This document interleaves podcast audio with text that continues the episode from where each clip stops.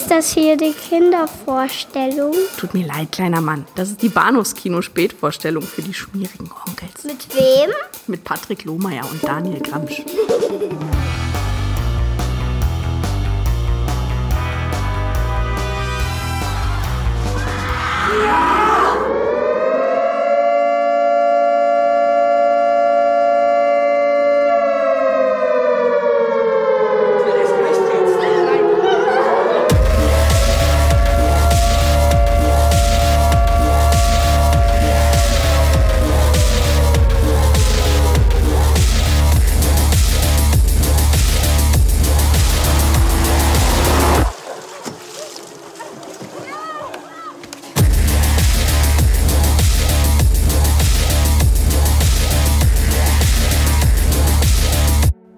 Hallo und herzlich willkommen zur Episode 267 des Bauskino Podcast oder ist es 268? Wer weiß das schon so genau? Mein Name ist Patrick Lohmeier und Daniel ist immer noch im Urlaub, was mir die Gelegenheit bietet, die sehr, sehr schöne Gelegenheit und äh, große Freude, hier Gäste zu begrüßen. Und in dieser Woche haben wir einen waschechten Filmemacher bei uns zu Gast. Es ist der Merlin Morzek, der seinen eigenen Film mitgebracht hat. Hi, Merlin. Hallo, hallo, ihr Menschen da draußen an den Rundfunksempfängern der seinen eigenen Film mitgebracht hat und natürlich einen Film, der ihn im weitesten Sinne, das können wir dann später auch noch im Detail erörtern, inspiriert hat, nämlich der, der Nachtmar von Akis heißt, glaube ich, der Regisseur mit Künstlernamen aus dem Jahre 2015, über den wir anschließend sprechen, nachdem uns natürlich Merlin etwas erzählt hat über seinen eigenen Film, den man jetzt nicht so ganz, aber immer noch zu sehr versteckt. In den Shownotes erfährt man dazu mehr, sogar bei Amazon Prime finden kann, will heißen für Amazon Prime Kunden jetzt ohne Zuzahlung kostenlos guckbar.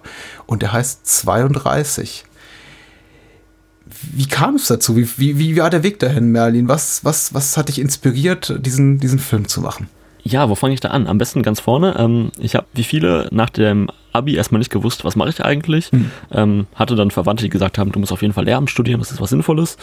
Ähm, habe dann gemerkt, dass mit der, mit der Fächerkombination, die mir liegen würde, Lehramt ähm, nichts für mich wäre, weil Deutsch- und Geschichtslehre gibt es genug auf dieser Welt.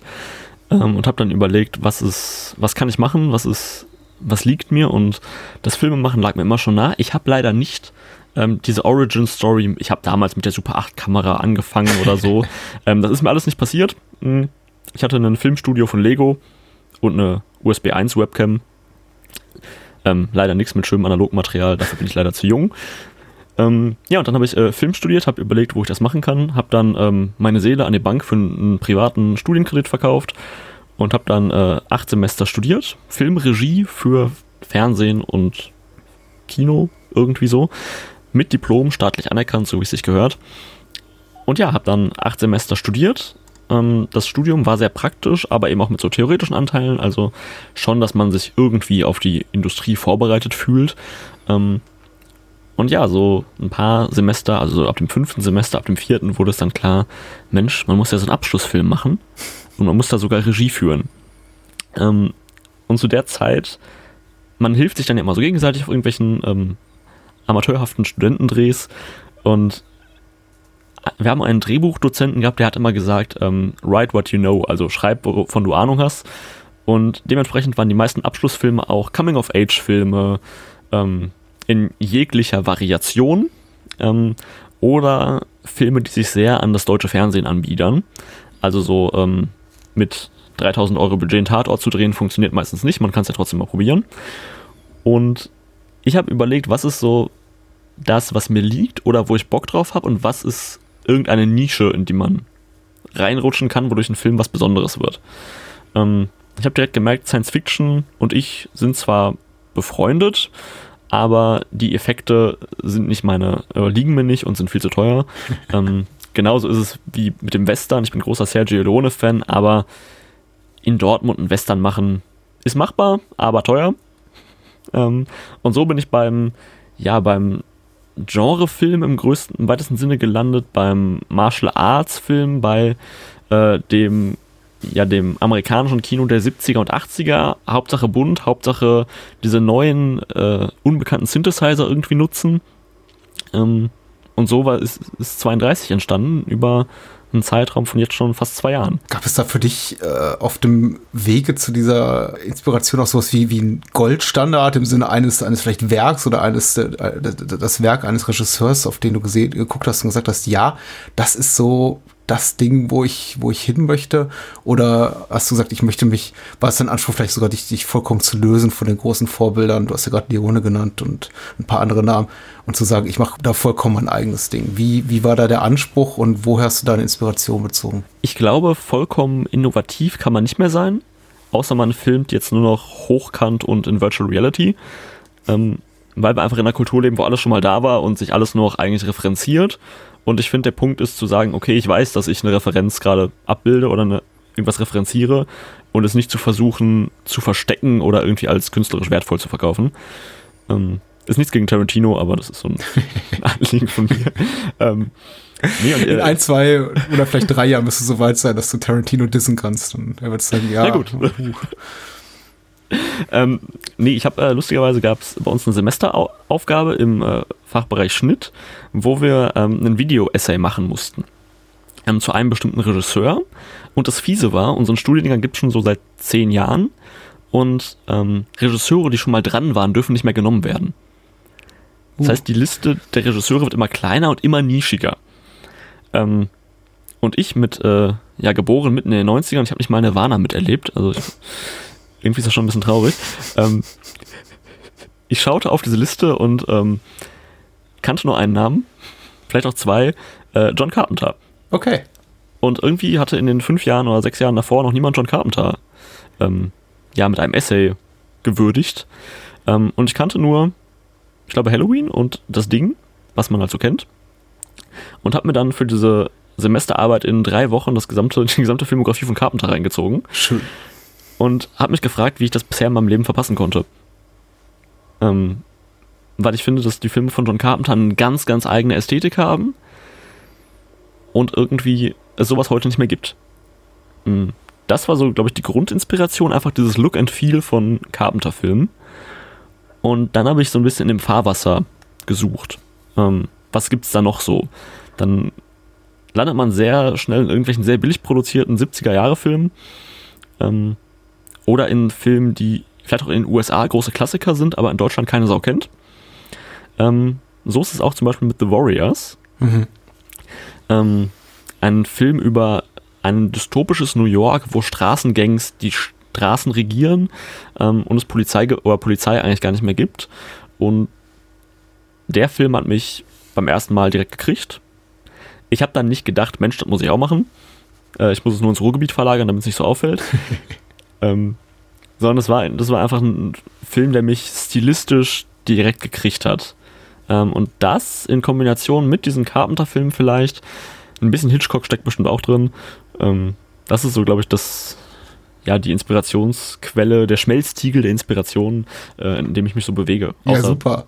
Und dann, dann sitzt du auch hier am Mikrofon genau an der richtigen Stelle, denn ich glaube, bei der Nennung eben dieser Namen äh, rennst du hier bei den Hörern des Bahnhofskino, glaube ich, offene Türen ein. Also gerade gerade Walter E. Hill und John Carpenter ist ja auch, sind ja auch ganz oben auf unserer Lieblingsliste. Und The Warriors sowieso ein Film, über den wir schon lange, lange hätten reden sollen an dieser Stelle.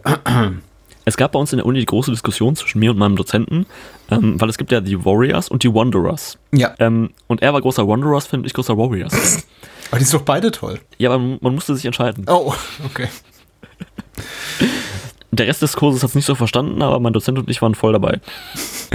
Also das habe ich auch nur nie gehört, dass man sich zwischen den beiden Filmen entscheiden muss. Ich meine, klar, bei beiden ist äh, Gangkriminalität angesagt im weitesten Sinne, aber hm, bis auf eine Namensähnlichkeit habe ich die beiden Filme irgendwie noch nie so wirklich zusammengeworfen. Aber dann gut. Mach das mal, das wird ganz spannend. Ja, ja, ein, äh, die, das ist auf jeden Fall eine verpasste Gelegenheit für ein wunderschönes Double-Feature.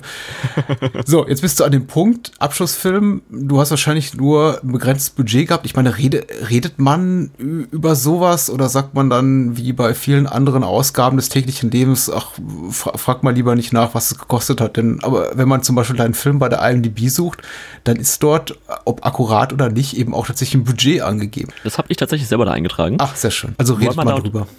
Ja, finde ich schon. Also, man, ich glaube, das ist so ein deutsches Gesellschaftsding, dass man nicht über Gehälter spricht und nicht über Geld und so. Ja, warte mal ab, bis du Tarantino-Gehälter beziehst, und dann redest ja, du auch nicht mehr drüber. Ach, mal schauen. Hm. Wenn das mal so ist. Nein, ähm, also man muss bei so einem Studentenabschlussfilm immer unterscheiden.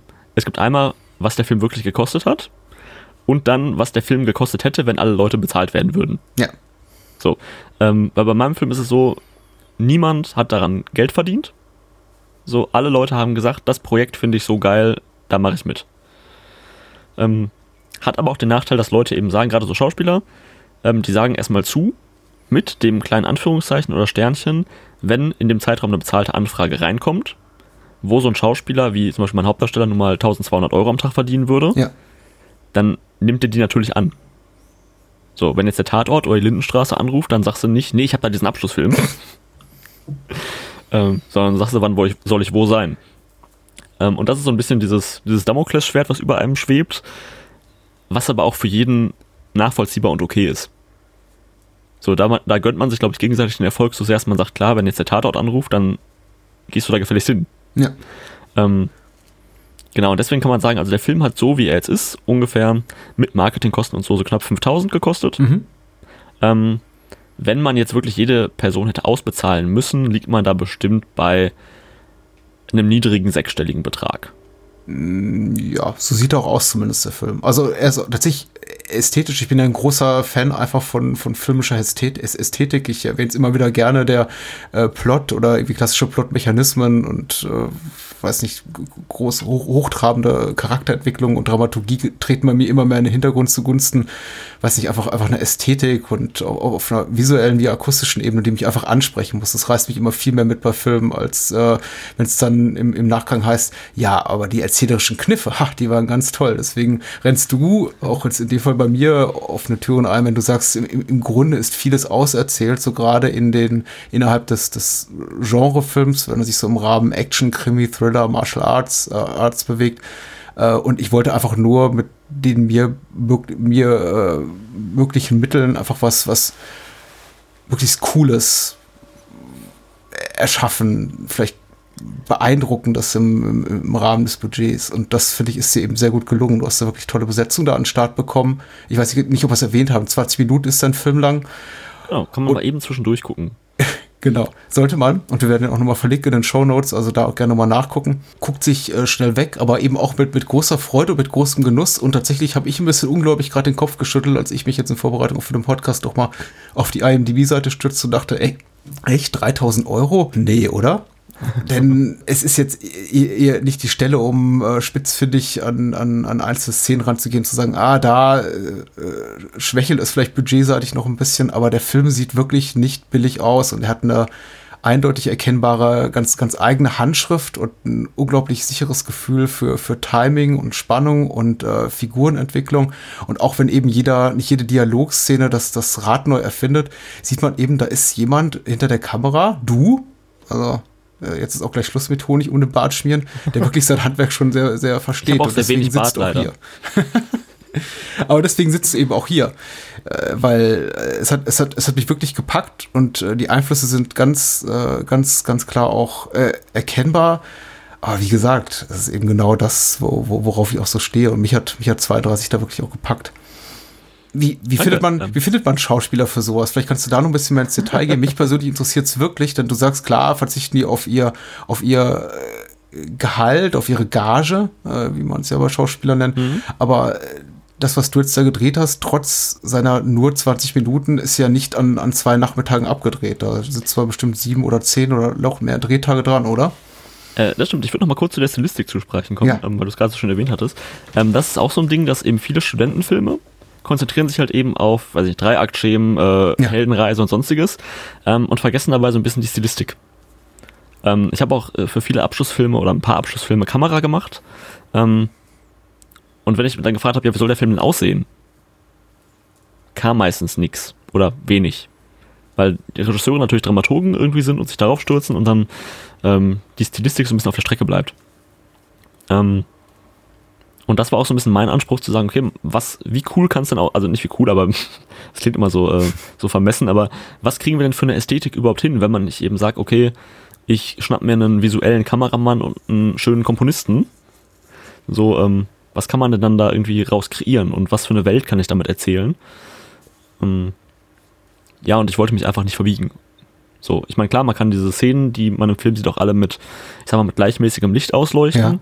Ja. Ähm, aber dann passt es wieder nicht zur Geschichte, die erzählt wird. Wenn du sagst, äh, du, du kennst auch mit anderen Filmemachern, angehenden Filmemachern über solche Themen, ist schon so dein Eindruck, dass die meisten dieser Menschen auf eine spätere Karriere beim, beim, beim Tatort schielen oder darauf später Sonntagabendfilme fürs ZDF inszenieren zu können und deswegen vielleicht auch sagen, ja gut, ähm, Stilistik hin oder her, Hauptsache die, die Handlung ist sauber erzählt, die, die, das Mikrofon hängt nicht ins Bild und die, die, die Schauspieler sprechen ihre äh, Dialoge schön, schön deutlich? Oder merkst du da eben auch, dass da sehr viel künstlerischer Anspruch ist und äh, auch so ein bisschen die Angst davor, das, das, das, das nicht ausleben zu können, wenn man dann später, wie du es eben genannt hast, in, in der Industrie, in der Medienindustrie landet? Ähm, ich glaube, es gibt natürlich solche und solche Typen, weil hm. wenn man irgendwie 20 Filmstudenten in den Raum schmeißt, sind das, also von den Typen her einfach alle Facetten, die man irgendwie haben kann, wahrscheinlich sogar noch mehr als in Was würdest du sagen, regulären Studiengängen. Ich glaube, es äh, wir waren jetzt an einer privaten Uni, da äh, ist der Künst, die künstlerische Selbstverwirklichung schon hoch. Ähm, ich glaube, dass an einer staatlichen Uni ähm, das noch ein bisschen mehr Richtung wirklich ähm, Ausbildung für die Industrie, mhm. die Filmindustrie geht. Ähm, ich meine, klar, bei mir war so der Gedanke, das ist jetzt 32, ist der größte Film, das größte Projekt, was ich bis dahin gemacht habe und wahrscheinlich auch noch bis in naher Zukunft machen werde. Ähm, wird das quasi mein, mein Bewerbungsschreiben fürs, für die ARD? Ähm, oder mache ich das, worauf ich Bock habe? Ähm, das ist auch so ein bisschen die Sache, da kommt man vielleicht noch bei, bei Festivals oder so drauf zu sprechen, dass das ist ein Film, der gewinnt keine Festivals. Ja. So. Mag sein. Weil der, es geht nicht um Flüchtlinge, es geht nicht um Behinderungen, es geht nicht um Cybermobbing, um die DDR oder sonstiges. Dieser Film gewinnt keine Festivals, der wird nicht mal für Festivals ausgesucht. So, weil der einfach nicht, äh, weil der zu kantig, sage ich mal, ist für diese klassischen Festivalrichtlinien. Ähm, und mit dem deutschen Genrefilm kann man kein Geld verdienen. Da sieht man an so Filmen eben wie Der Nachtmar oder Schneeflöckchen oder so, die über mehrere Jahre an Wochenenden zusammengebastelt wurden. Ähm, aber es ist, glaube ich, einfach wirklich dann der künstlerische Anspruch zu sagen, das bin aber ich. Ja. So. Klar, ich habe auch das eine, das eine Flüchtlingsdrehbuch in der Schublade. Falls alle Stricke reißen und man doch mal irgendwie die Miete zahlen muss. Also. Ja, also ich könnte, kann ja sein, dass ich mal irgendwann sage, Mensch, ich möchte, habe jetzt doch den Anspruch, mal äh, nach Cannes zu fahren. Hm? Ähm, und ich könnte sowas auch, glaube ich. Also, aber das ist, dann verkaufe ich mich halt ein bisschen zu sehr. Oder mache es mir vielleicht auch zu einfach. Nochmal auf meine Frage zurückzukommen, ja. was mich wirklich interessiert. Wie, wie kommt man jetzt vielleicht nicht mal nur an die, an die, an die Schauspieler? Du hast wirklich eine tolle Besetzung hier mit, mit äh, Anne Rudolph, der, den, der die Hauptrolle spielt, äh, mit der Stephanie Just an seiner Seite. Ganz toll. Auch, auch einen tollen Bad Guy in, in, in Paul Kless äh, der Darius hier spielt, den ich auch ziemlich super fand. Und irgendwie auch so ein, auch ein bekanntes Gesicht ist, definitiv in der, in der, in der deutschen TV- und Kinolandschaft. Also da, das ist, wie gesagt, alles nicht ohne, aber es sind eben auch Menschen, die, die an der Kamera arbeiten, die, die am Ende im Schnitt arbeiten, die, äh, wie, wie der Simon Rahmen, den, den Score komponieren. Wie kommt man an die Leute für 3000 Euro. Du sagst, denen gefiel das Drehbuch, aber wie ist dieser Schritt vom, ich habe hier was geschrieben zu, ähm, da sind Leute, die das mitmachen. Du schickst, du steckst das ja nicht in die Post und sagst, hier, lest euch das mal durch und dann ruft mich bitte an, denn dann wartet man wahrscheinlich noch drei Jahre, dass sich da mal jemand meldet. Genau, also das ist halt das Ding, wenn man irgendwo Studentenfilm draufschreibt, wird es von den meisten Leuten direkt geschreddert. Mhm. Mm, das ist aber auch bei Schauspielagenturen so, das ist immer noch so ein, so ein Ding. Ähm, die Sache ist, von den Leuten, die jetzt bei diesem Film mitgemacht haben, bis auf zwei, drei Ausnahmen kannte, kann ich, äh, kannte ich alle persönlich oder kenne ich alle persönlich. Mhm. Ähm, und habe eigentlich die vier Jahre meines Studiums damit verbracht, auf möglichst vielen Jobs, auf möglichst vielen Drehs einen guten Eindruck zu machen. So. Dass man halt, wenn der Punkt irgendwann kommt, dass man sagt, so, jetzt mache ich aber meinen Film, mhm. ähm, jetzt nicht Gefallen einfordert, das klingt irgendwie falsch, aber eben einfach schon sich gut mit Leuten versteht, wo man sagen kann, okay, mit euch habe ich jetzt schon, weiß nicht, fünf andere Filme zusammen gemacht, immer in anderen Besetzungen oder anderen Crewverteilungen. Ähm, und jetzt ist halt mein Film dran. So, also man, ich habe, man verbringt wirklich einen Großteil des Studiums damit zu gucken, mit was für Leuten komme ich persönlich klar und ähm, wen davon kann ich irgendwie für meinen Abschlussfilm gewinnen. Also mir war eben auch wichtig, dass klar, es gibt, es gibt im Film unfassbar gute Techniker und unfassbar gute kreative Leute die aber menschlich totale Arschlöcher sind. So, da gibt's genug von. Ähm, nicht erst seit neuesten Enthüllungen, aber generell war das schon immer so. Ähm, Und ich habe halt gesagt, ich möchte aber Leute, mit denen ich auch auf persönlicher Ebene gut klarkomme. Einfach weil es bringt nichts, wenn jetzt jemand ein super Schauspieler ist, aber halt ein Kinski privat. Sehr schön. Ähm, da, macht, da macht man sich, glaube ich, bei einem, bei einem eh schon stressigen Dreh keine Freude mit. Ja. Klar, wenn man jetzt irgendwo im Dschungel dreht und eh 30 Tage Zeit hat, ist es egal. Aber bei so einer kurzen Produktion müssen halt alle an einem Strang ziehen. Deswegen, also Schauspieler und Crew kannte ich eigentlich fast alle schon vorher. Und es gibt dann so, so Portale, sag ich es mal, ähm, wo eben, ähm, es Ja. ist ein bisschen wie äh, eine Mischung aus Facebook und irgendeiner Dating-Plattform, Mhm. äh, wo einfach Schauspieler ja, sich nicht anbieten, aber so ihr Demomaterial hochladen und irgendwelche Fotos und Kontaktdaten und so. Einfach so eine Online-Schauspielerkartei. Und mein Gedanke war immer, Leute, die sich da irgendwie präsentieren, haben auch Bock auf so kleinere künstlerische Sachen. Weil die großen Leute lassen sich nur von Agenturen vertreten, an die kommt man so gar nicht ran. Aber es gibt halt auch die Schauspieler, die irgendwo ihre Mailadresse hinschreiben, wo ich mir dann denke, gut, der wird ja kontaktfreudig sein.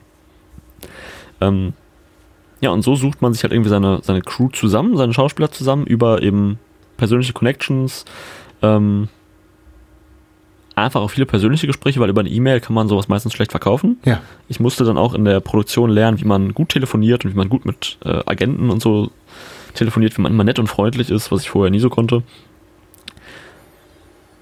Und so, so hat man halt irgendwann seine Crew zusammen. Ähm, klar, man muss aber auch die Leute halt, wenn man sie nicht mit Geld locken kann, muss man sie halt mit einem Skript oder mit einer Idee irgendwie locken. Und das hat anscheinend irgendwie funktioniert. Ähm, auch nicht immer. Du sagtest gerade, äh, dass äh, Steffi ja so toll spielt. Ähm, sie war lustigerweise die Drittbesetzung. Weil, Und äh, ich, ich glaube, sie wusste auch darum, verrätst du einem kleinen Making-of. Ja. äh, sie wusste darum. Ähm, wir haben äh, ein halbes Jahr vorher einen Crowdfunding-Teaser gedreht, wo sie auch schon eine Rolle spielt, aber das, dieser Crowdfunding-Teaser ist mehr äh, eine Story im selben Universum, aber nichts, was mit dem Film zu tun hat. Ähm, und da hat sie schon mitgespielt und ich dachte immer, Mensch, irgendwie passt das. Aber sie hat halt keine Ahnung von Kampfsport. Das ist für meinen Film irgendwie blöd. Mhm. Ähm, und dann hatte ich eine, auch eine befreundete Schauspielerin gecastet, ähm, die dann vier Wochen später sagte, du, der Tatort hat angerufen. ja, genau das. Äh, die bieten mir, weiß nicht, 1500 Euro am Tag. Tschüss. So in der Kurzfassung. Ähm, das ist dann nochmal passiert, zwei Wochen vorm Dreh. Ähm, sodass ich, glaube ich, äh, wir wollten montags anfangen und samstags habe ich dann mit Steffi telefoniert und gesagt, Mensch, hast du nicht doch trotzdem noch Bock? äh, wir kriegen das mit den Choreografien schon irgendwie hin. Sagte ich in meiner Euphorie und meinem Optimismus. Ja, und äh, so ist sie dann doch irgendwie Teil des Films geworden. Ähm, Findest du, man merkt, dass sie keine Ahnung von Kampfsport hat? Nein, eben nicht. Und ich wollte gerade sagen, also gerade auch auf der äh, Schnitt sagt man ja nicht mehr, klingt mittlerweile so ein bisschen, ein bisschen abschätzig. Man spricht, glaube ich, von, mittlerweile von Montage und Cutter sind jetzt auch Editoren. Äh, gerade Ja, ja. also gerade auf der Ebene ist der Film auch wirklich su super gut gemacht. Ich war ein bisschen überrascht jetzt auch von, von, von Steffi Jost zu hören, dass sie eben keinerlei Kampfsporterfahrung hat. Ähm, äh, Paul Kless, der jetzt aber den, den Bad Guy, will ich mal nennen, hier spielt, der hat, glaube ich, auch schon so ein bisschen, also allein, der, der hat auf jeden Fall, wenn, wenn keine Kampfsporterfahrung, auf jeden Fall eine sehr, sehr starke körperliche Präsenz. Für den war das wahrscheinlich schon auch, auch ein Reiz an der Rolle, sowas, sowas körperliches spielen zu dürfen, auch in Action-Szenen mitwirken zu dürfen, oder? Ähm, ja, ein bisschen beides. Also den kennt man unter anderem aus ähm, diesem Star Wars Fanfilm, der Mhm. vor zwei Jahren mal so die YouTube-Runde machte. Ähm, und eigentlich ist er auch Kampfsportler und Tänzer und Choreograf und alles in die Richtung. Und kampfsporttechnisch hat er eigentlich schon relativ viel gemacht, auch Ja. mit äh, renommierten Leuten, so aus diesem ganzen Düsseldorfer Raum von Filmemachern.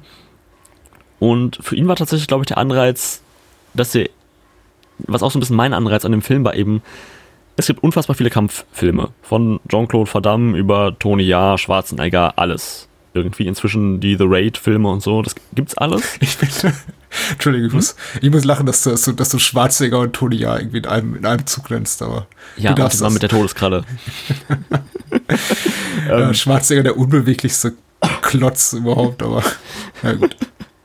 Aber das eben, das, das, die Kampfszenen sind in so Filmen immer super, aber sobald die Leute den Mund aufmachen müssen und einen Satz gerade aussprechen müssen, wird's Mhm. immer schwierig. Und für mich war eben der Reiz, eben nicht Kampfsportler als Schauspieler zu besetzen, sondern eben Schauspieler als Kampfsportler.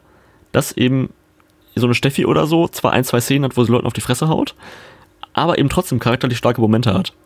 Ja. Ähm, und das war, glaube ich, auch für Paul ein Anreiz zu sagen, okay, Kampfsport habe ich alles gemacht, aber ich würde gerne mal eine Rolle spielen, die irgendwie auch eine, etwas tiefergehendes hat. So, und deswegen äh, fand er es, glaube ich, ganz nett. Hm. Ich finde es sehr, sehr nett. Ich kann es jedem unserer Hörer wirklich ans Herz legen, sich den Film anzugucken. 32 heißt er. Kannst du, ohne was zu spoilern, über den Titel sagen? Woher die er, Idee kam? Er hatte mal eine frühe Bedeutung in mhm. der ersten Drehbuchfassung, die ist äh, im fertigen Film nicht mehr so ganz präsent. Ja, sie, äh, sie ist präsent da im Bild sogar, aber äh, es ist tatsächlich handlungsseitig sch schwer auffindbar. Ähm, ich äh, halte es damit Hitchcock, ich mag äh, ein Wort Filmtitel. Und es war einfach, der, der Titel war seit Fassung 1 war er da und seitdem habe ich ihn nie wieder geändert. Finde ich gut. Und dem einen oder anderen wird aufgefallen sein, wir sind jetzt äh, bezüglich der Handlung ein bisschen vage geblieben.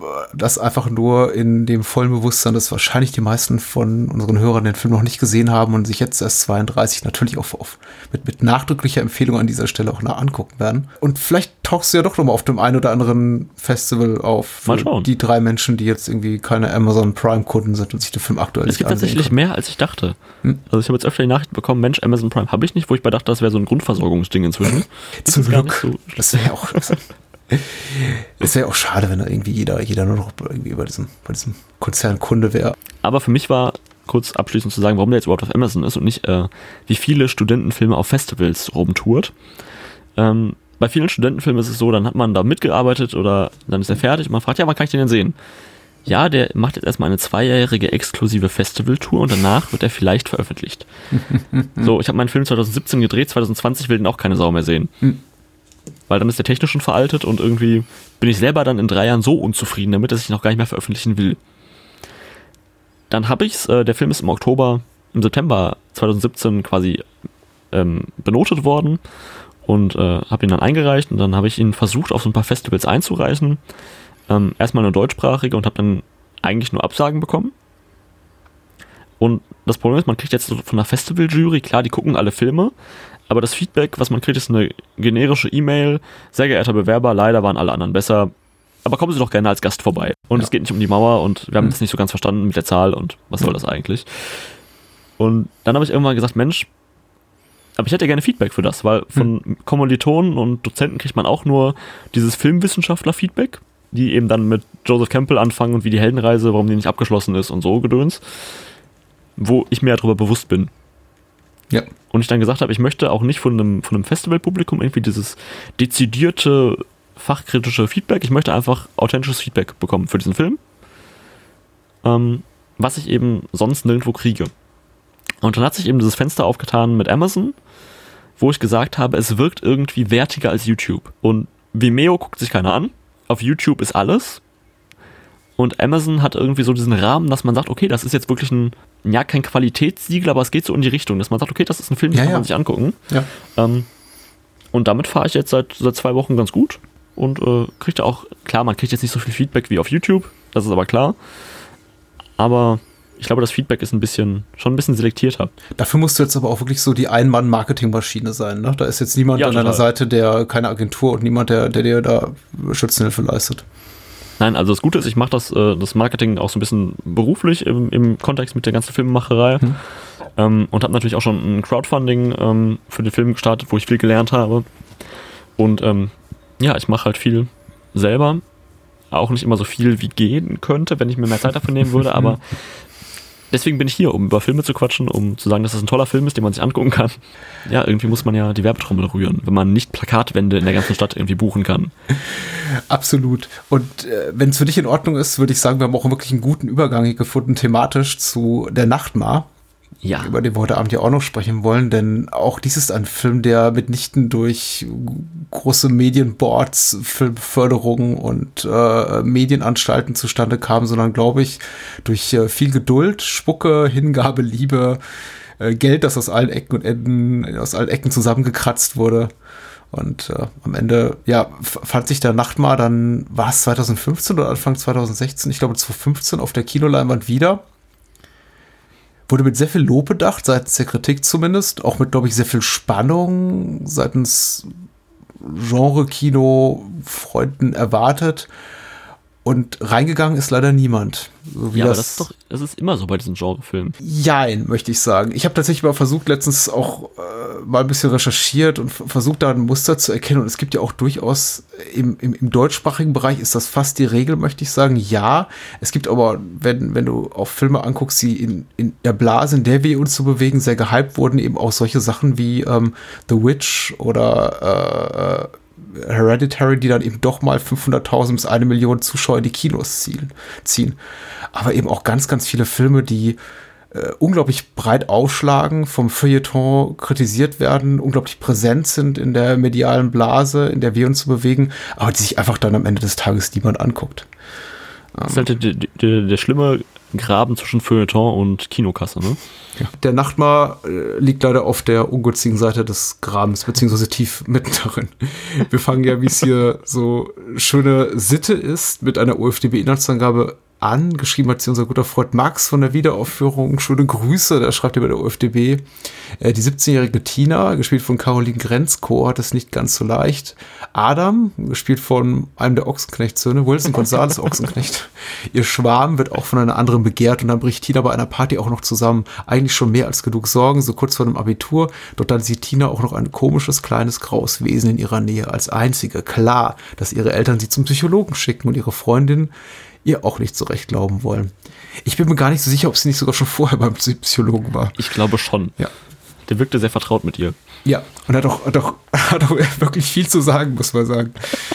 ähm, eine interessante Figur der Psychologe. Ich meine, wir sollten ein bisschen früher vielleicht einsteigen, aber ich habe mich doch äh, das eine oder andere Mal am Kopf gekratzt und da habe ich gefragt, ob seine Figur auch so ein bisschen satirisch angelegt ist oder. Ich hoffe doch. Ja, ich weiß gar nicht.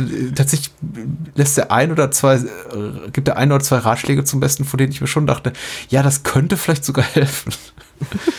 ja, Stichwort Satire. Der Film beginnt mit der Texttafel, die vor Stroboskoplichtern und, und binauralen Audiofrequenzen und dergleichen warnt und es dann abtut mit was auch immer oder sowas. Ja, und es kommt der schöne Warnhinweis, äh, oder der Warnhinweis, die äh, Genussempfehlung, dass der Film möglichst laut abgespielt ja. werden sollte, was ich durchaus nachvollziehen kann. Ja, ich habe den Film gestreamt. Der, die, die Audiospur macht es einem nicht leicht, vor allem wenn man ein äh, kleines Kind im Haus hat, da die, oh. die Tonhöhe zu kontrollieren. Ich wünschte, ich hätte ihn im Kino sehen können, aber tatsächlich habe ich ihn auch auf dem Schirm gehabt. Der war aber schneller raus, als er eher irgendwie in den Kinos war habe ihn tatsächlich dann verpasst, ihn jetzt gestreamt und es ist fast unmöglich, irgendwie auf einem normalen Fernsehset da einigermaßen die Lautstärke in den Griff zu kriegen. Dann er schwankt zwischen flüsterleise und brachial laut, was letztendlich äh, gut, äh, äh, ich glaube, wirklich total adäquat zur irritierenden, vom Regisseur intendierten, irritierenden Sehweise irgendwie äh, beiträgt, aber wirklich, äh, glaube ich, dem Kind ein bisschen auf den Wecker gefallen ist. Egal, ich hatte Spaß. Und äh, wie kommst du, wie kamst du jetzt auf der Nacht mal als Vorschlag für diesen Podcast? Erzähl doch mal ein bisschen. Wie also, hast du den Film zuerst gesehen und was waren so deine Eindrücke? Ich muss dazu sagen, dass ich den Film erst nach den, meinen Dreharbeiten gesehen habe. Mhm. Aber ich dann retrospektiv festgestellt habe, Mensch, dieser Film hätte mich sehr beeinflusst, wenn ich ihn vorher gesehen hätte. sehr schön. Oder ja.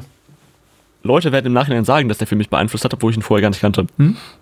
So, ähm, tatsächlich war es so, dass ich hatte diesen Film auf dem Schirm ähm, und weil ich mich eben durch meinen Abschlussfilm in diese kleine Blase des deutschen Genrefilms irgendwie reingezwängt habe, stand der Nacht mal so über allem drüber. Mhm. So, das war, finde ich, so 2015, 2016 der eine Genrefilm aus Deutschland. So gefühlt zumindest in meiner Wahrnehmung. Mhm. Ähm, habe ihn dann auch im Kino verpasst, beziehungsweise wusste gar nicht, dass er jemals im Kino lief. Da habe ich wohl einmal kurz zu lange geblinzelt, dann war er wieder weg. Mhm. Und dann hat irgendwann ein Bekannter von mir die, äh, die Blu-ray mitgebracht. Wir haben in, unter den Kommilitonen immer so Filmabende gemacht, wo man sich zu dritt oder zu vier trifft und jeder darf einen Film mitbringen und die anderen dürfen kein Veto einlegen.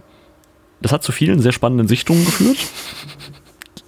unter anderem eben auch der Nachtmar. Ähm, leider lief der als erstes und wir konnten danach wirklich nichts anderes mehr gucken, weil unsere Synapsen so durchgebrannt waren. Aber es war schön.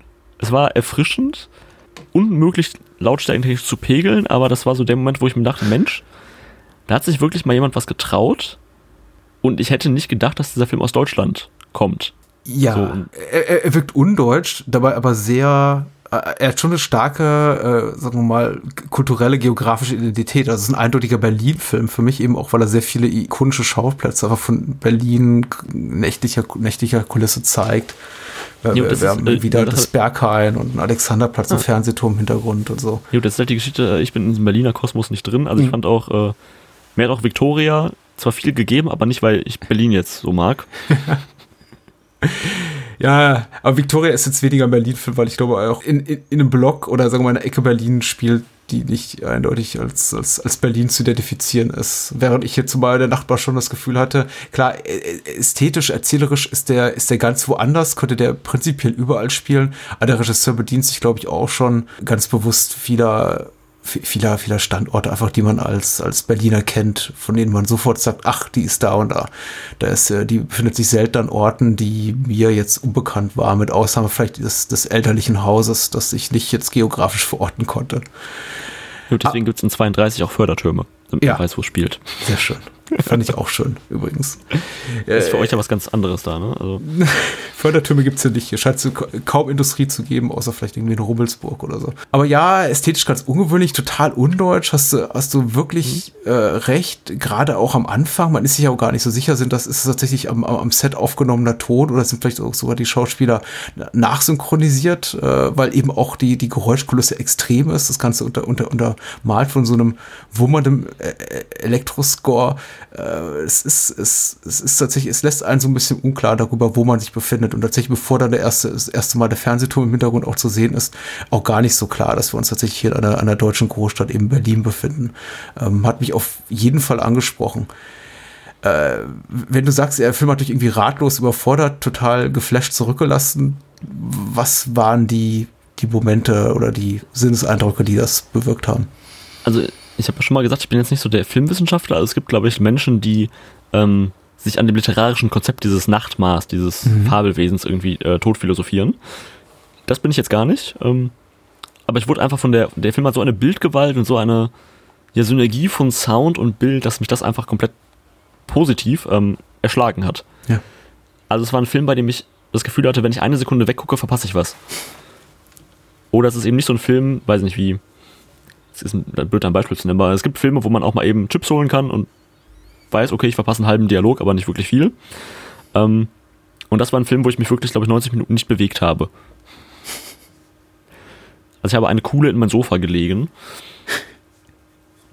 Ähm, Ich, ja, das war so der erste Eindruck. Was ich, ich glaube, warum der Film auch so berührt, so ging es mir zumindest, obwohl ich natürlich jetzt rein altersmäßig einfach mal so 20 Jahre entrückt bin von der Generation der, der, der Menschen, die eben hier die Protagonisten des Films sind, also die, die, die Jugendlichen, muss, äh, muss ich eben sagen, für meinen Teil fühlte sich das Ganze unglaublich authentisch an. Die Art und Weise, wie die miteinander interagieren, wie die auf bestimmte Situationen reagieren.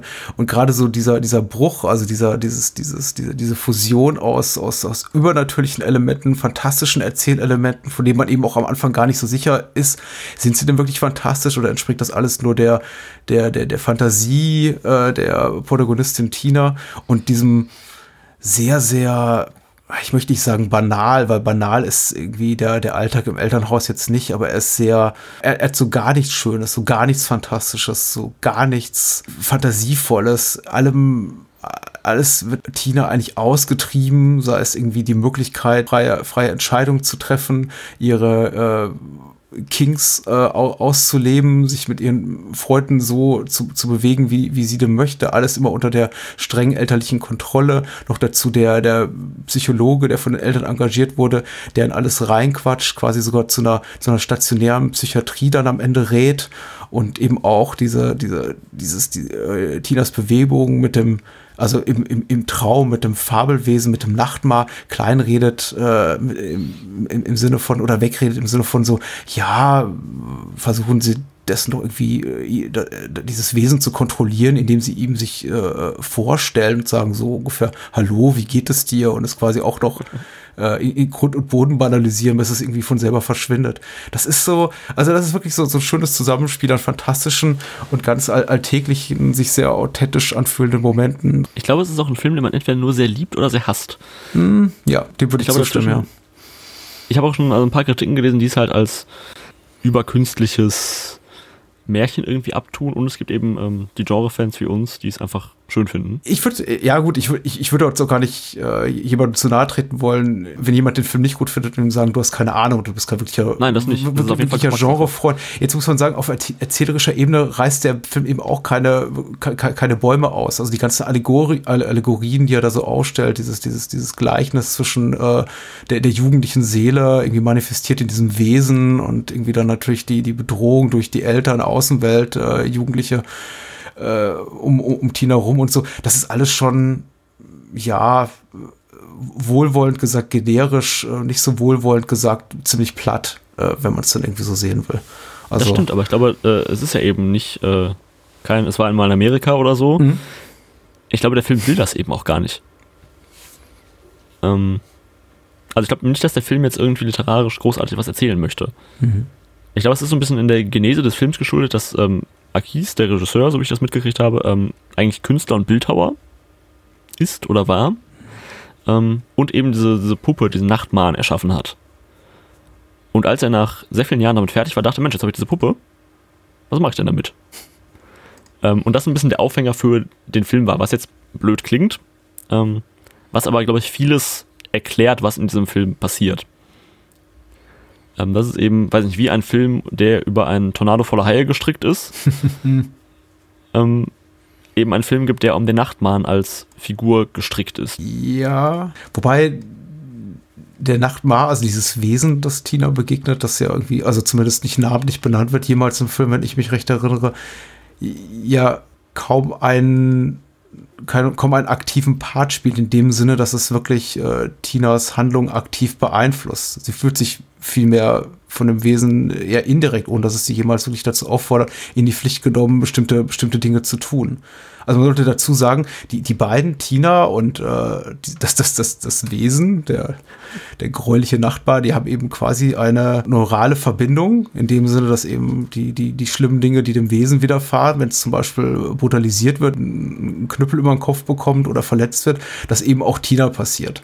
Das Wesen eben in dem Sinne quasi so auch so eine, so eine Manifestation darstellt von Tinas Innerem, aber eben auch ihrer, ihrer, ihrer physischen wie, wie psychischen Verletzlichkeit. Und da, äh, an, an der Stelle möchte ich auch aufhören, weil ich glaube, das ist, ist, ich würde dem Film Unrecht tun, wenn ich da jetzt irgendwie noch, noch mehr reinlese, als, als da gar nicht ist. Wie gesagt, es ist relativ leicht zu durchschauen. Das sind jetzt irgendwie auch keine, keine großen interpretatorischen Fässer, die ich hier aufmache. Das ist einfach so äh, je, jedem ziemlich klar. Was mir nicht so ganz klar war, war dieses ganze mögliche Zeitreiseelement, was so am Anfang ins Spiel gebracht wird, nämlich die Tatsache, dass sie ihren eigenen Unfall quasi vorweg sieht auf einem ähm, äh, auf so einer Art Snuff-Video, was bei dieser Poolparty da, bei der sie ist, gezeigt wird, wo ja. sie eben einen Un Unfall sieht, der ihr wenige Minuten später im Film selber widerfährt und ich immer bis zum Ende ein bisschen darauf warte, dass das aufgelöst wird, aber das gibt einem der Film ja nicht.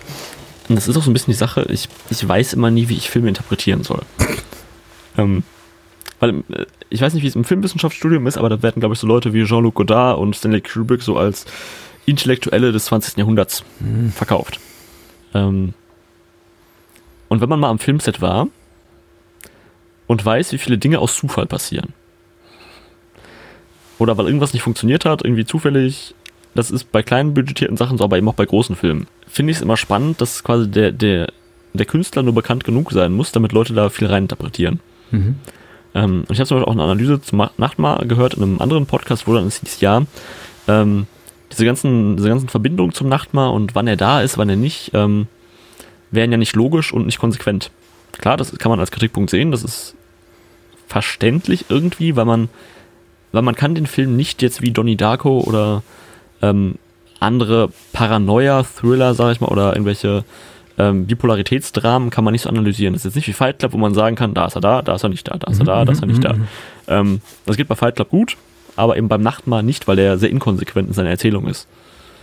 Ähm, ich weiß aber nicht, ob das unbedingt ein Nachteil ist. Ich täte mich schwer damit, da jetzt eine Regel draus zu machen, weil ich glaube, je nachdem, wie sehr mich ein Film packt auf der ästhetischen Ebene und irgendwie auch, auch mit so eben auch auf seine Figurenzeichnung und so weiter, davon würde ich, glaube ich, abhängig machen, ob's, ob, ob sowas ob ich sowas als gelungen empfinde oder nicht. In dem Fall von der, der Nachbar empfand ich diese, diese Irrationalität in der Erzählung als durchaus passend, weil sie für mich eben sehr gut zu diesem schizophrenen Verhalten, was Tina eben auch an den, an den Tag legt, passte. Sie ist eben auch jemand, die wirklich hingerissen ist zwischen äh, starker junger Frau, die mithalten will, die eben auch äh, minderjährig sich schon bis, bis sechs Uhr morgens die, die Nacht um die Ohren schlägt, Drogen nimmt und all, überall mitzieht, wo es nur geht. Und auf der anderen Weise eben auch so ein dünnes, blasses, kleines Mädchen ist, das vollkommen unter der Fuchtel seiner Eltern steht und das auch irgendwo zu brauchen scheint, sich auch oft genug einfach in die, in die, vielleicht nicht flüchtet in die Arme seiner Eltern, aber doch dort äh, so, sowas wie Geborgenheit und Schutz sucht. Und ähnlich sehe ich es dann eben auch auf einer ja, abstrakte Art und Weise übertragen in, in, in die Figur des Nachtmaß, die eben tatsächlich eine physische also eine Kreatur ist, der man, die, die, die haptisch ist, die irgendwie greifbar ist, die einfach da ist, nicht nur ihrer Fantasie entspringt und dann wieder an anderen Stellen anscheinend nur in der, in der Traumwelt von Tina auftaucht. Du spielst ja darauf an, wenn du sagst, äh, äh das ist irgendwie alles nicht so ganz klar oder uneindeutig, dass wir, wenn wir den Nacht mal äh, zuerst in der Handlung sehen oder zum zweiten Mal, also knien vor dem äh, Kühlschrank im Elternhaus von Tina, äh, die äh, Eltern geweckt werden von Tina, gerade mitten im Koitus oder kurz davor und dann irgendwie runtergezerrt werden in die Küche und dann natürlich die Küche wunderbar aufgeräumt ist und da mitnichten ein, ein albtraumhaftes Wesen davor kniet und die Eltern sagen, ja, was war das denn? Sicherheitsdienst rufen, alles gut. Aber dann, wenn das Wesen eben zum wiederholten Mal auftaucht, plötzlich tatsächlich da ist und jeder es sehen kann. Nicht nur die Eltern, sondern ja. eben auch die Mitschüler. Das ist eben der Punkt, wo es dann, glaube ich, die, die, den reinen Analysestandpunkt verlässt und der mhm. Film einfach sagt, ähm, du kannst mich nicht analysieren, mhm. weil ich keine, keiner inneren Logik folge, außer vielleicht der Logik, die der Regisseur sich mal irgendwann ausgedacht hat. Was, was ja was ja langfristiger, und ich glaube, das vergessen viele Menschen in ihrer initialen Kritik oder wenn, wenn sie unmittelbar nach Genuss des Films sagen, ich, ich muss mich jetzt sofort in Form einer Kritik oder eines Podcasts darüber äußern und erstmal abkotzen. Äh, was diese Menschen vielleicht nicht sehen, ist, ich möchte jetzt möglichst wohlwollend sein dem Film gegenüber, ist, dass man langfristig sehr viel mehr davon hat, von diesen, von, von, von so kryptisch erzählten Filmen. Du hast eben Donnie Darko erwähnt, der zum Beispiel auch, finde ich, in der Kinofassung ein ganz wunderbarer Film ist. Aber in der ja. Director's Cut-Fassung, wo der Film anfängt, alles Wirkliche zu erklären und alles Wirkliche, also alles das, was der Film, also die Kinofassung offen lässt, also einfach mal so ein bisschen zu, zu rationalisieren und mögliche Erklärungen dafür an die Hand zu geben, ziemlich, ziemlich öde wird. Ähm, und ich glaube, in dem, in dem, in dem, im Podcast in der jüngeren Vergangenheit habe ich mich da auch schon mit, mit, mit, mit Daniel oder einem Gast darüber unterhalten, dass ich eben oft Filme in dem Moment am unspannendsten finde, in dem sie sich so gegen Ende, in, in dem Moment, in dem sie sich so am Ende dieses, dieses erzählerischen Kunstgriffs eines, eines Flashbacks bedienen und sagen, so, und jetzt erklären wir die, euch die ganze Handlung nochmal. Und so und so oder, und so hat sich ja. das wirklich zugetragen. Ja. Und, und äh, dies und das war gemeint und hier habt ihr es bitte so abspannen.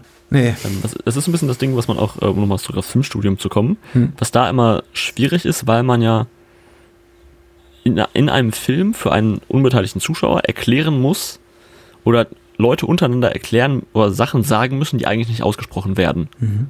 In einer normalen Freundschaft. So, wenn ich dich blöd finde, erkennst du das meistens an meiner Gestik oder Mimik, aber ich muss dir nicht sagen, ich finde dich gerade blöd. Ähm, und das Ganze auch dann Finale oder Finals in Studentenfilmen darauf hinauslaufen, dass irgendjemand einen sehr langen Monolog über die gesamte Backstory halten muss, ähm, damit die anschließenden Gewalttaten gerechtfertigt sind. Hm. Ähm, und das ist auch so ein bisschen ein Experiment an 32, zu überlegen, wie viel Backstory muss ich denn überhaupt erzählen, damit es verständlich ist. Ja. Ich weiß, der Film erzählt wirklich sehr, sehr wenig Backstory. ähm, aber ich habe mit meinen Schauspielern so den Konsens getroffen, solange ihr wisst, wo ihr herkommt und wo ihr hingeht und wie ihr untereinander steht, funktioniert das. Weil dann sind die Charaktere in sich schlüssig und man hat nicht diese schlimmen Erklärmonologe. Ja. Deshalb, weil viele Filme, auch große Hollywood-Filme, haben diesen einen Moment, wo irgendetwas für den Zuschauer erklärt werden muss. Mhm. Und an dem Punkt werden viele Filme seltsam. Du hast auch so eine Szene 32, in der natürlich auch entsprechende Andeutungen gemacht werden. Und mir fällt es eben entsprechend auf in der zeitgenössischen TV-Landschaft, in der man eben auch schon mal davon ausgeht, na ja, wir haben möglicherweise, gerade wenn es jetzt eben so, so, so Massenware ist, die zum Beispiel für Netflix produziert wird, wir haben irgendwie 10, 12, 14, 20 Folgen zu füllen, dass solche Szenen dann irgendwie auch quasi so ein bisschen als, als, als Absicherung dienen für den, den Regisseur, Dramaturgen, Drehbuchautor, für die Produzenten zu sagen, okay, wir schreiben mal so Sachen rein, weil dann haben wir an anderer Stelle wieder genug Stoff, um vielleicht mit so einer Flashback-Episode irgendwie nochmal 45 Minuten zu füllen. Und mich langweilt das mittlerweile richtig, weil ich denke, ich weiß sowieso, worauf es hinausläuft. Oder man macht den, äh, das, was normalerweise bei Serien so als was bisher geschah läuft, Mhm. baut man einfach in, den, in die Szene mit ein. Ah, sehr schön. So, weißt du noch, woher wir kommen und wohin wir gehen? Ja, okay, dann gut. Ähm, Ich weiß nicht, wo du es gerade Hm? wo du es gerade sagst, mit den Andeutungen, äh, ein- Kommilitone von mir hat den Film jetzt auch so vier, fünf Mal, glaube ich, gesehen. Ähm, der mir oder jetzt- 32? Ähm, 32 jetzt, pardon. pardon. Ähm, und der schrieb mir irgendwann, Mensch, ich habe den Film jetzt das vierte Mal gesehen und jetzt verstehe ich alles und finde ihn richtig gut. Sehr schön. War das jetzt ein Kompliment oder ein vergiftetes Kompliment? Ähm, nee, ich glaube schon, dass der Film nach dem ersten Mal gucken nicht auserzählt ist. Mhm. Weil man, glaube ich, in 20 Minuten alles gar nicht erfassen kann. Genau wie in 90 Minuten Nachtmar immer noch manche Sachen so schnell geschnitten sind oder so kryptisch erzählt sind, dass man sie vielleicht erst beim zweiten Mal bemerkt. Ja. Was es ja irgendwie ganz schön auch macht, weil es eben nicht dieses ist, okay, Film zu Ende, Abspann läuft, habe ich verstanden. Ja. Das, das finde ich tatsächlich reizvoll und da lässt sich dann tatsächlich auch gut die, die, die inhaltliche Brücke schlagen, auch wenn du ja bereits gesagt hast, allein dadurch, dass du Nachtmar erst gesehen hast, nachdem du 32 abgedreht hattest, kann das Ja. gar nicht beabsichtigt gewesen sein. Aber da liegt eben auch der Reiz drin in, in, in beiden Werken, eben, dass wir diese Moment, dass wir diese Figuren haben, diese dramaturgischen Elemente, die wir nicht eindeutig in, irgendwie komplett entschlüsseln können. Auch äh, überhaupt die ganze Dynamik zwischen Tina und ihren Freunden auch, äh, zwischen Tina und Adam heißt der, der DJ ist oder zumindest als Mit DJ. seinen 17 Jahren. Ja, DJ fungiert bei äh, ihrer Geburtstagsparty oder bei der einer Freundin, von dem auch niemals so klar ist, warum findet er an ihr so viel Gefallen außerhalb ihrer offensichtlichen körperlichen Attraktivität, denn sie ist ja schon ein, ein, eine nicht gerade sehr zugängliche Person. Und was hat sie eigentlich an ihm gefunden? Man kann sich, wenn man will, wegerklären, einfach nur damit, dass vielleicht auch Freundschaften oder Bekanntschaften gerade in dem Milieu oder in dem Umfeld, in dem sich Tina be bewegt, irgendwie etwas sehr Vergängliches sind, auch vielleicht gerade in dem Alter. Aber vielleicht liegt da eben auch, auch mehr. Irgendwie eine, eine, eine, Geschichte, von der wir nichts erfahren. Vielleicht hat er sie aus irgendwas rausgeboxt oder sie ihn. Wer weiß. Da ist viel drin, was man lesen kann, wenn man denn will. Er funktioniert andererseits eben auch sehr gut auf der rein ästhetischen Ebene und als Unterhaltungsfilm. Man kann ihn so weggucken, hat sich nicht gelangweilt, einen tollen Score um die Ohr Ohren gehauen bekommen. Aber wenn man sich dann eben die Mühe macht und sagt, okay, ich ich kehre nochmal gedanklich an, zu dem Film zurück oder ich gucke mir tatsächlich noch ein zweites Mal an oder drittes Mal an, ist da genug, um ähm, mich als ja, Kino-Genre-Freund irgendwie bei Laune zu halten. In, Ja, aber- inklusive der ganzen Gleichnisse, auch, auch Ähnlichkeiten zu E.T., die natürlich komplett offensichtlich ja, sind. schon aber- klar. Ja, ich sag mal, wenn man zitiert, dann bitte auch, muss man dazu stehen. ähm, Klar. Aber was ich glaube ich, äh, was ich finde, dass der Film gut schafft, er schafft von seiner, von seiner kryptischen Art Mhm. eine ganz gute Balance, ich sag mal, zwischen Aronofsky und Lynch. So. Mhm. Ähm, also er erzählt Mhm. genug, dass man ihn so weggucken kann. Ähm, aber eben, also er erzählt, erzählt aber auch genug, dass man jetzt nicht irgendwie wie nach 2001 oder äh, irgendwelchen Lynch-Filmen da sitzt und gar nichts mehr auf die Kette kriegt. So, also er hat dieses gewisse Maß und diese Balance, die er ganz gut hinkriegt, dass er eben ja genau weiß, wie viel er eigentlich erzählen muss, damit man trotzdem noch alles irgendwie grob versteht. Ja, ja, ja, ja. Ich, ich, ich verstehe vollkommen, was du meinst. Ich habe immer so ein bisschen, bisschen meine Probleme, gerade Filme junger Filmemacher oder irgendwie noch nicht etablierter Filmemacher jetzt im, im, Kontext von so, von so großen Namen zu nennen, weil dann glaube ich immer äh, auch Gefahr auf der Erwartungshaltung seitens zukünftiger Zuschauer raufzubeschwören, die der, der Film einfach nicht gerecht werden kann. Aber du, du hast durchaus recht insofern, dass es da schon quasi so ein Grundhandlungsgerüst gibt, was sehr eindeutig ist, sehr klar verständlich. Wie gesagt, das, äh, der, der Plot von der Nachtmar ist keine Raketenwissenschaft. Die kann jeder verstehen. Die können auch unsere Eltern verstehen. Ähm, aber so ist es eben auch bei Mulholland Drive. Wenn man sich ein bisschen Mühe gibt, ist der Plot von Mulholland Drive ziemlich eindeutig. Ähm, wenn man aber weiter guckt und sich irgendwie auch die, die Figuren am Rande ansieht und äh, solche, die vielleicht auch einfach auftauchen und wieder verschwinden und eben keine handlungstragende Rolle spielen, dann gibt eben einmal, dann gibt mir als Zuschauer oder uns eben mal Holland Drive unendlich viel, weil man immer und immer wieder dahin zurückkehren kann und sich darüber Gedanken machen kann, was das Wesen hinter den Mülltonnen oder was die, was die, was die Frau hinter den Mülltonnen eigentlich wollte. ähm, und so ist es eben auch mit der Nachbar. Da gibt es eben jede, Moment, jede Menge Momente und Figuren, die der Film unaufgeklärt und unerklärt äh, dastehen lässt oder zurückbleiben lässt. Ich fand es tatsächlich so lustig, nochmal um also auf den, auf den Kontext zurückzukommen. Ich habe ähm, vor den Dreharbeiten Victoria gesehen. Mhm. Ich weiß gar nicht, habt ihr den besprochen? Ich weiß, Mm, nee, ich bin kein Fan. Muss ich ganz ehrlich sagen. äh, nee, es ist einfach ein, also es ist ein, eine technische Spielerei. Ja. Es ist wie äh, Hitchcocks Rope. Hm. Der ist auch ein bisschen besser, aber gut. Ja, dramaturgisch auf jeden Fall. ähm, weil er aber Hitchcock aber auch Improvisation nicht zulässt. Aber, ähm, nee, aber ich habe äh, Victoria vorher gesehen und dachte mir, Mensch, das ist ja schon stilistisch, stilistisch ganz cool. Mhm.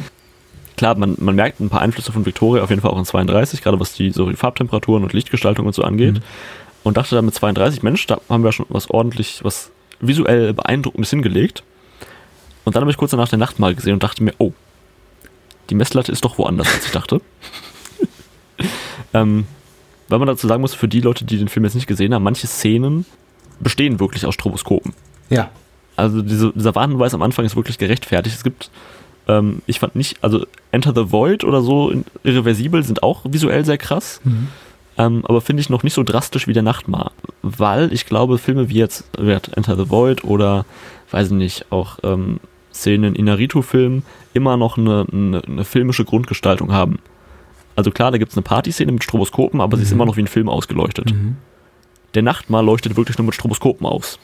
Der ganze Film ist einfach sehr, sehr anarchisch, nicht nur in seiner Erzählweise, sondern eben auch in seiner Ästhetik. Das fand ich auch super. Ich war anfangs, wie gesagt, le le- leichte Probleme mit dem Familienfrieden bezüglich der Lautstärke des, des, des, der, der Tonspur einfach.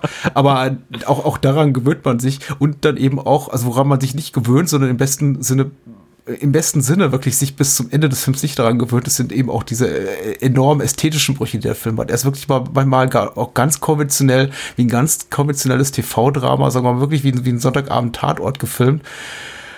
Und dann eben auch wiederum mit, äh, gerade in den Szenen, in, dieser, in dem den Tina ihre Eltern so zum Beispiel auf den Leib rücken, im elterlichen Zuhause, wo sie ihren Geburtstag feiern und dann diese Torte rausholen mit so einem Ultra-Weitwinkel gefilmt, wo dann, was dann irgendwie quasi so den ganzen Raum so kurz vorm Fischauge, den ganzen Raum so, so zeigt.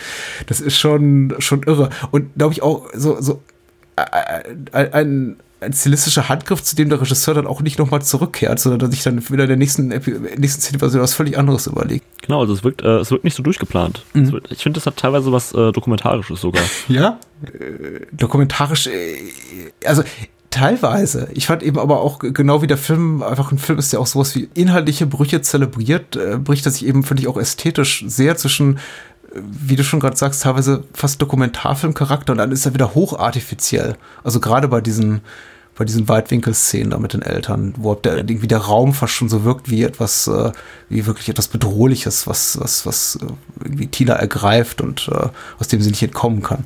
Ja, die, die einzige Kon Konstante ist der Soundtrack. Der ballert durchgehend. Kennt man die Komponisten oder kenne nur ich sie nicht? Ähm, ich kannte die vorher so ein bisschen, weil ich mich natürlich, ähm, Hm.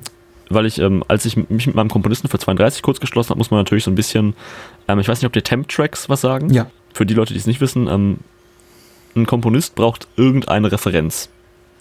So. Ähm, um zu wissen, wie ein Film klingen soll. Da gibt es auch ein, ganz- spannende Essays inzwischen zu, warum Marvel-Filme zum Beispiel alle komisch klingen vom Soundtrack. Ähm, und was man da macht, ist, man hat seinen Rohschnitt und packt einfach Musik drunter, die schon existiert. Ähm, die irgendwie auf die Szene passt, damit der Komponist ungefähr weiß, aha, in die Richtung soll es gehen. Und versucht dann da was ähnliches dran zu komponieren. In dem äh, Zuge bin ich natürlich bei John Carpenter und Tangerine Dream äh, schön in den 80ern hängen geblieben. Ähm, und auch Moroder und so Geschichten. Ich weiß nicht, kennst du den, äh, den äh, Metropolis-Soundtrack von Ja, ja. Moroder? Ich finde manchmal schade, dass ich zehn Jahre zu jung bin. Vielleicht auch 20. Humble Brag, ja, okay.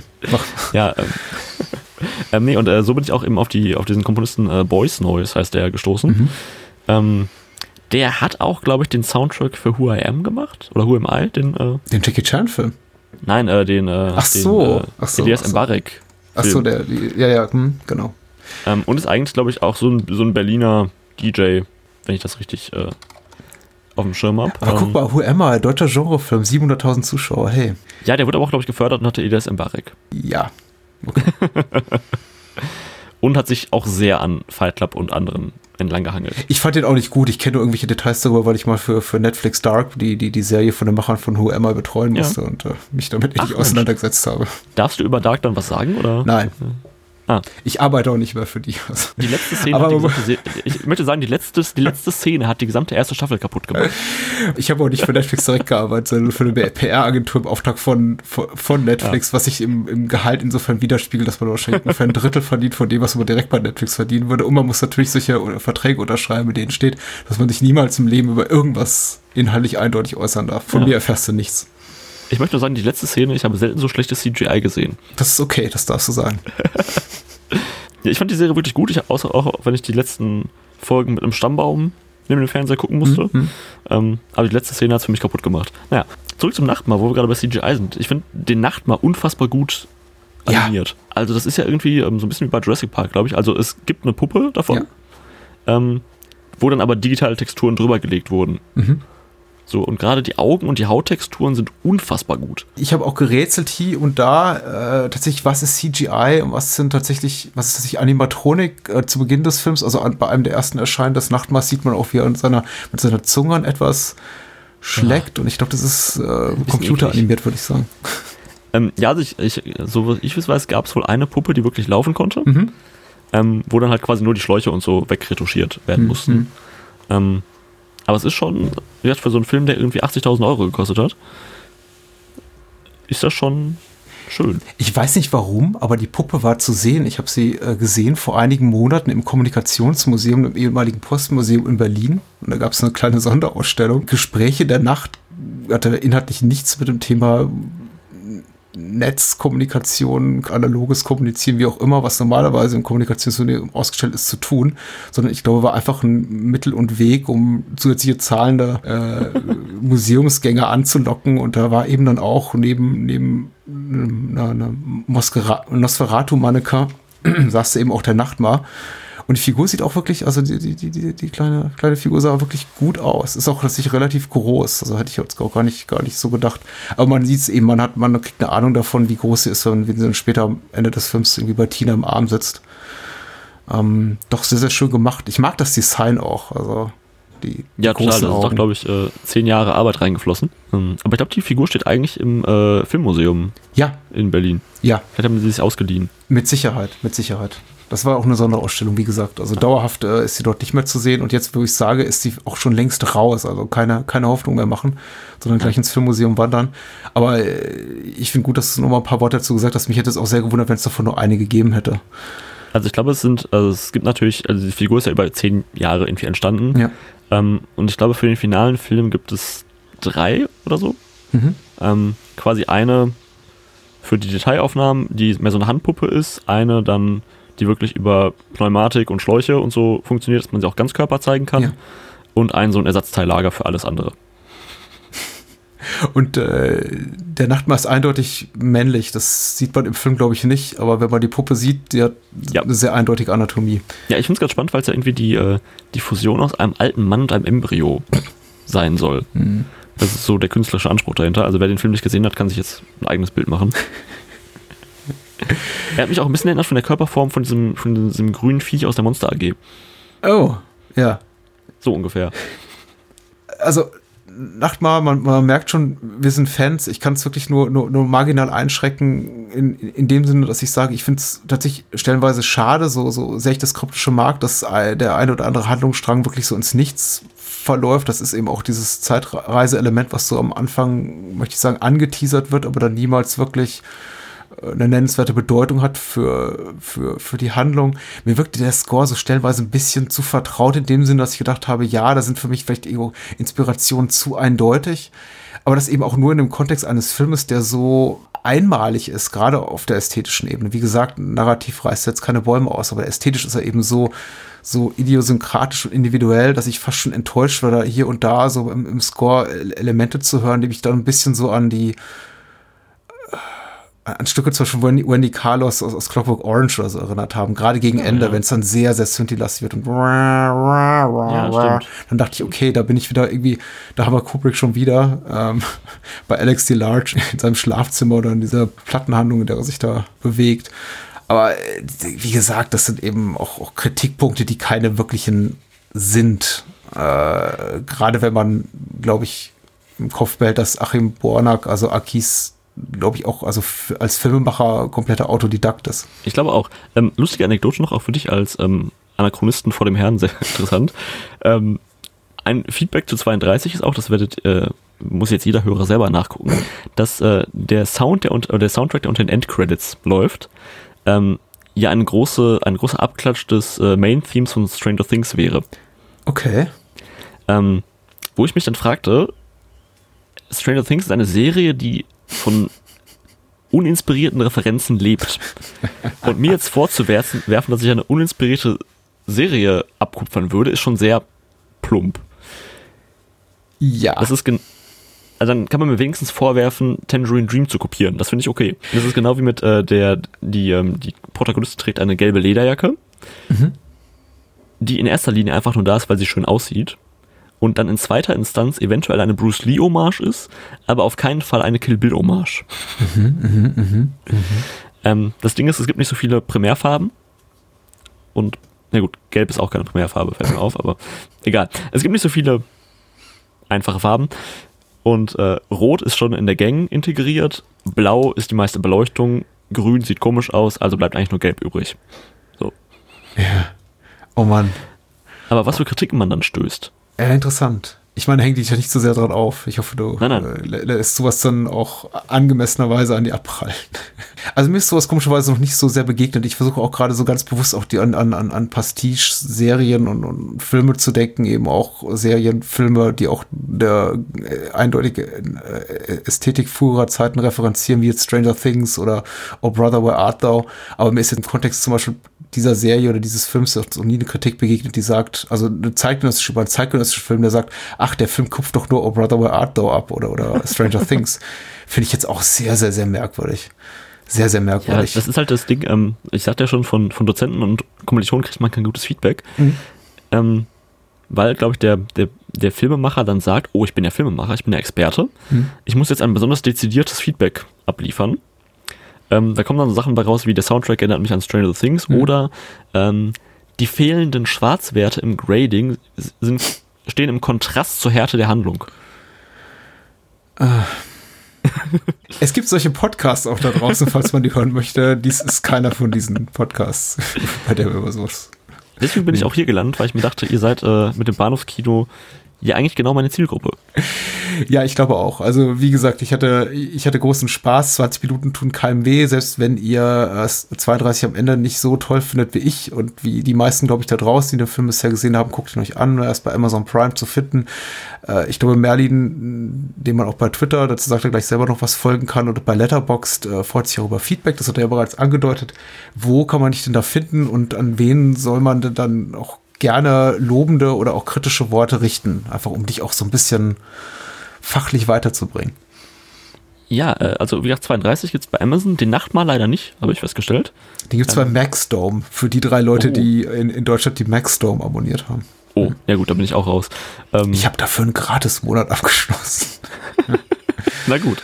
Ähm, ja, man findet mich seit neuestem auf Letterboxd. Ich war tatsächlich noch einer, ein Mensch, der lange auf Moviepilot festhing, äh, bis ich feststellte, dass da niemand mehr war. Ähm, bin dann auch äh, auf Letterbox geswitcht. Da kann man 32 auch bewerten. Ähm, bin auf Twitter, Facebook, Instagram überall zu finden. Ähm, Feedback zum Film gerne bei Twitter, weil ich dann weil auf Twitter kann man besser diskutieren, finde ich, ähm, weil Twitter ja so das Diskussionsmedium des 21. Jahrhunderts ist. Neben den äh, neben der Kommentarfunktion bei Spiegel Online. Sehr schön. ähm, nee, und also Feedback gerne, äh, gerne natürlich als Amazon-Rezension, da sieht es die Welt. Oder einfach auf Twitter anschreiben oder, weiß ich, beschriebene Steine durch mein Fenster werfen, was euch lieber ist. Ich Sehr leite schön. das dann auch an die dementsprechenden Leute weiter. Ähm, viele Leute sagen, der Soundtrack ist gut. Das ähm, müsste inzwischen auch bei meinem Komponisten angekommen sein. Von daher wenn euch was an der Regie auffällt, auch gerne an mich. Und eine Sache brennt mir doch unter den Nägeln. Mir tut es ein bisschen leid, dass mir das jetzt einfällt, aber das gesagt, wie äh, Der Nachtmahl war für dich der bedeutende Genrefilm 2015. Wir haben vor einigen Jahren sehr, sehr ausführlich in der Cinecouch über Der Bunker gesprochen. Den möchte ich nicht äh, unerwähnt lassen. Der Bunker, äh, auch aus dem Jahr 2015 und Nikias Christos, ist auch ein wunderbarer deutscher Genrefilm. Hat ähnlich wie der Nachtmahl, hat ähnlich wie der Nachtmahl, glaube ich, auch nur vielleicht ein paar tausend Zuschauer in die deutschen Kinos gelockt. Ist bei Bildstörung erschienen auf einer wunderbaren Blu-ray, also kann man sich auch angucken. Dann gut, kommt direkt auf meine Amazon Shopping-Liste. Der ist Bombe. Ja. Also man, man kann auch mal abschließend sagen, äh, der deutsche Genrefilm lebt, glaube ich. Ähm, es kennt ihn nur keiner. Ja. Beziehungsweise die Feuilletonisten beschweren sich, ja, wo ist denn das deutsche Genre-Kino? Der Tatort ist langweilig, warum passiert da nichts? Und wenn dann eben so ein Film wie der Nacht mal ins Kino kommt, geht keine Sau rein. Ja. Ähm, so ist das große Dilemma momentan. Und wie gesagt, ich glaube auch beim Nachbar, beim Nachtmahr wird niemand damit wirklich Geld verdient haben. Ähm, der Regisseur wird jetzt vielleicht einen, sich einen Namen gemacht haben. Die Schauspieler können auf coole Leistungen, gerade die Hauptdarstellerin, auf sehr gute Leistungen irgendwie ins, sich ins Portfolio schreiben. Aber damit wird jetzt keiner reich. Weil wenn du reich werden willst, dann äh, machst du eine Origin-Story eines Superhelden. Oder eben doch was über. Was gibt's, was ist denn aktuell? Also Flüchtlinge sind ja schon fast wieder ein bisschen alt. Ähm, Ja, für Flüchtlinge, für, für Flüchtlingsthemen oder überhaupt politische Themen geht ja auch kein Mensch ins Kino. Da muss man auch nochmal Genau. un unterscheiden. ja, aber es geht ja, es geht ja auch nicht, es geht um Cannes, es geht nicht ums Kino. Ach so. Und es geht auch um, um, um, um- Fördermittel. Fördermittel kriegst du auch nur für sowas. Ja, klar, in, in, in Cannes auch. Aber dafür, ich, ich, ich glaube, genderrelevante Themen sind gerade ganz, ganz wichtig. Oh ja, Gender und Race ist aber einfach, ist aber auch gerade wichtig und notwendig. Die Frage ist eben, wie man es macht. Macht man es cool wie Get Out? Oder um ein positive, positives Beispiel für eine Netflix-Serie zu nennen, Glow. Oder macht man daraus Oh ja. eben ein, ein dröges, äh, zwei Personen unterhalten sich in einem geschlossenen Raum bei Kerzenlicht über zwei Stunden Drama und am Ende wird irgendwie jemandem ein Körperteil abgeschnitten, wie, weiß nicht, eine Katrin Breillat. Ich weiß nicht, was willst du machen? Wo, womit willst du in Cannes aufschlagen? Was war das nochmal? ähm, ich habe äh, ein, ein, ein Flüchtlingsdrama, was in einem, einem Kleingartenverein spielt. Mhm. Ähm, aber alle drei Flüchtlingswellen in Deutschland, also die 50er mit den Gastarbeitern, ne, beziehungsweise wir fangen so an. Es, sind die, es geht um drei Flüchtlingsgenerationen, die aufeinandertreffen. Ähm, die Ostpreußen, die Türken und jetzt die syrischen Flüchtlinge, sag ich mal. Ähm, und alle rassistische, haben rassistische Einstellungen gegenüber den anderen, obwohl eigentlich alle Flüchtlinge sind. Das ist so die Kernaussage. Ähm, weil es eben nur die Frage ist, wie lange man in einem Land wohnt und ab wann man nicht mehr Ostpreuße ist ähm, oder Schlesier, sondern eben doch Deutscher. Ähm, wie viele Generationen da vergehen müssen. Das ist aber tatsächlich auch die Sache. Also, ich, das klingt jetzt so, so abwertend. Ich habe thematisch nichts gegen, gegen Flüchtlinge, gegen Gender- oder Rassengeschichten. Ähm, was mich stört, sind Filmemacher, die genau wissen, wie diese Medienstiftungen ticken und die eben so Headhunter-mäßig genau dafür Filme machen. Die eigentlich eben, ja, für Flüchtlinge geht keiner ins Kino. Ähm, außer es ist, ist dieser Willkommen bei den Hartmanns, hieß der so? Hm? Ja. Ich glaube schon. Wir pushen hier eine Wiedemann- und Bergproduktion nach der anderen. Ja, Dark und äh, Who Am I, willkommen bei den Hartmanns. Die, die sollten uns leid. Geld zahlen. Aber irgendwie leider nicht positiv. Also vielleicht, Nein, also ich vielleicht zahlen sie uns doch nichts. Äh, ich glaube einfach, dass wenn man so nach, nach Frankreich oder nach England guckt, da werden so Themen auch behandelt, aber nicht frontal. So in jeder BBC-Serie spielt mindestens ein Schwarzer oder ein Schwuler mit. So. Mhm.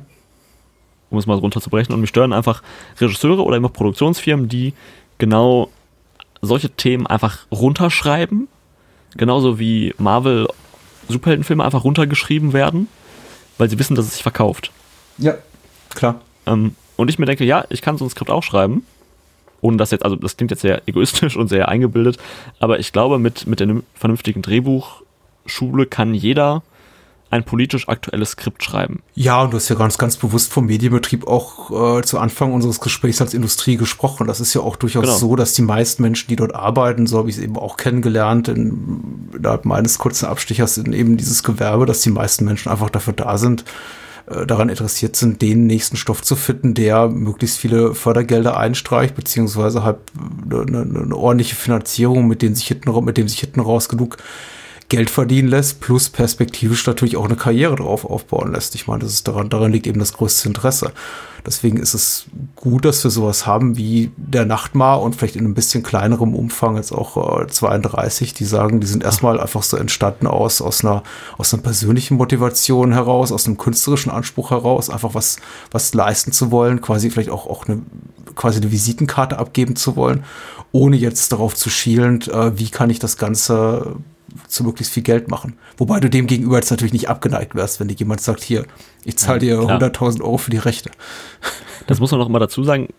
Jeder Mensch ist käuflich, es ist nur eine Frage der Summe. Ähm, aber wenn mich jemand bucht, egal ob jetzt als Regisseur, als Editor oder was auch immer ist, dann bucht er mich ja wegen meines Stils und nicht, weil er irgendwen braucht, der Schauspieler mit Schauspielern reden kann. Ja. So, und dann möchte ich lieber in 10, 20 Jahren der Typ sein, der eben mit so kleinen, nischigen Genrefilmen vielleicht ganz gut leben kann oder auch nicht, aber sich zumindest nicht verkauft. Wenn das jetzt irgendjemand vom Tatort hört, ich würde auch einen Tatort inszenieren. Ruf mich gerne an oder schreib mich bei Twitter an.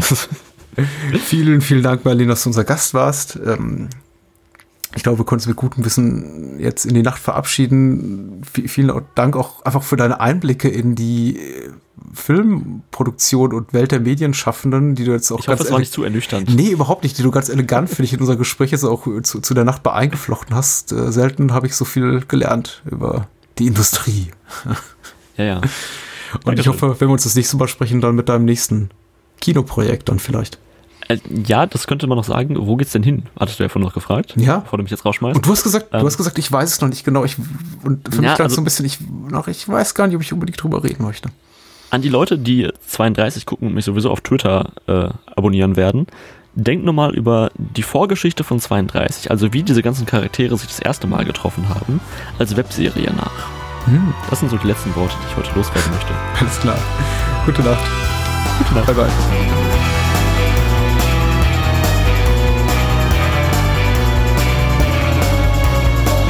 Das war Bahnhofskino. Wollt ihr mehr von uns lesen oder hören? Natürlich sind wir auch bei Twitter und Facebook vertreten.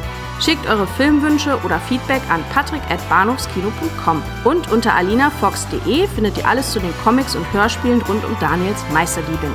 Vielen Dank fürs Zuhören und adios.